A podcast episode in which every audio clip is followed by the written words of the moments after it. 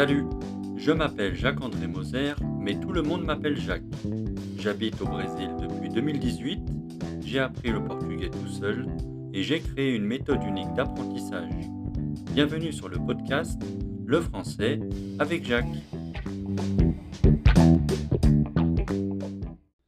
Aujourd'hui, dans l'épisode numéro 26, nous allons parler motivation et plus précisément nous intéresser à comment ne pas se décourager rapidement quand on apprend une langue étrangère. J'espère que vous êtes bien installés. C'est parti, bonne écoute.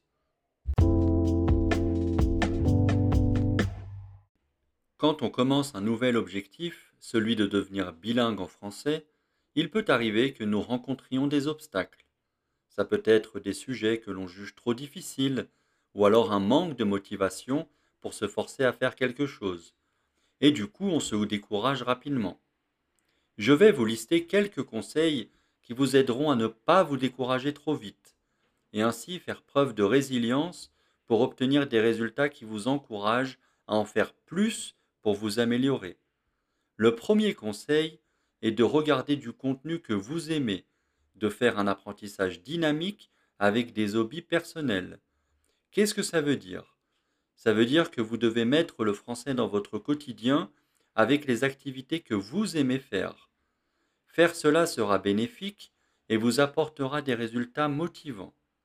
Comme par exemple, je vous invite à vous poser cette question tous les jours. Comment je dirais cela en français? Vous verrez que mettre cette interrogation dans votre routine vous permettra d'être curieux avec des choses que vous aimez et donc ainsi mémoriser sur le long terme. Car oui, quand on s'intéresse à des choses en relation avec ceux qu'on aime, on mémorise. L'inverse ne fera que vous faire perdre du temps. Le deuxième conseil est de positiver et de mettre son objectif par écrit sur une feuille de papier et se dire que l'on est capable de l'atteindre. Des fois, on se décourage tout simplement parce que l'on ne pense pas capable de pouvoir atteindre un objectif. Je vais vous dire une chose, cela est très négatif, car vous vous mettrez automatiquement une barrière qui vous découragera à chaque fois que vous apprendrez le français. Je vais vous donner un exemple pour mieux comprendre. Imaginez-vous une personne qui veut apprendre l'histoire. Elle va acheter un livre, mais avant même de l'avoir ouvert, elle va se dire que c'est trop difficile. Simplement le fait d'avoir cette pensée va rendre la tâche encore plus compliquée, et ce qui va faire que la personne va se décourager rapidement. Mais par contre, si elle se dit dès le départ qu'elle est capable et qu'elle va atteindre son objectif, alors l'activité sera plus facile. En gros, ce que je veux vous dire, c'est qu'apprendre une langue étrangère se joue aussi dans le mental et la, positivité. Mais en réalité, ce n'est pas seulement dans l'apprentissage d'une langue, c'est pour tout type de situation dans la vie. Le troisième conseil est de ne pas avoir peur du jugement de l'autre. Oui, ce point est très important. Je vais vous expliquer pourquoi. Il peut nous arriver de nous décourager par hantise de faire des erreurs et de recevoir des critiques.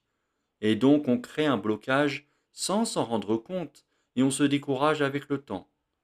Il est donc essentiel de se forcer à parler sans se soucier de ce que va penser votre interlocuteur. Honnêtement, il va plutôt être surpris par vos efforts et non l'inverse. Par ce fait, vous devez vous forcer à parler et à apprendre avec vos erreurs. Ce sont grâce aux erreurs que vous allez vous perfectionner, que ce soit au niveau de la prononciation, du vocabulaire, et aussi surtout gagner en confiance dans votre expression orale. Et le quatrième conseil est de s'abonner à ce podcast et de me suivre sur les réseaux sociaux que je vais laissez dans la description de cet épisode, car je vous aide à apprendre la langue de manière intelligente et vous verrez que cela vous motivera et ainsi vous ne vous découragerez pas.